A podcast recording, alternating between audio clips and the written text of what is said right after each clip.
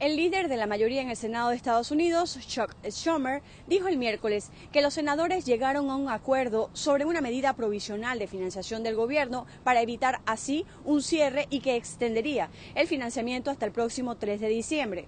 Los demócratas habían vinculado el financiamiento y el aumento del límite de la deuda y las habían incluido en un paquete legislativo de manera que una no podía aprobarse sin la otra.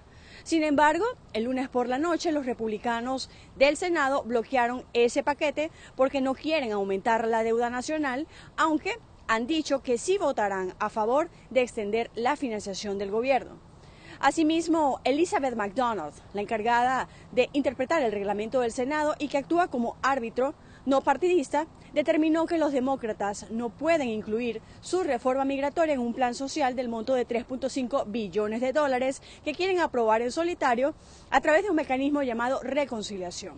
McDonald consideró que los demócratas no han conseguido cumplir con una serie de requisitos para usar esa maniobra.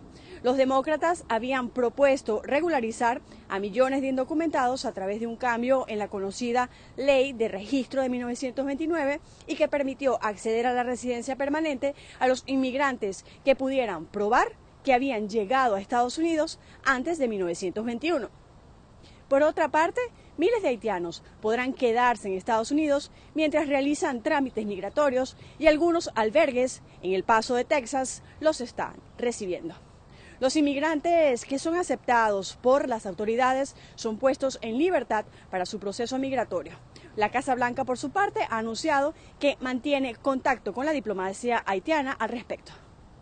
Desde Washington, Sofía Pisani, Voz de América.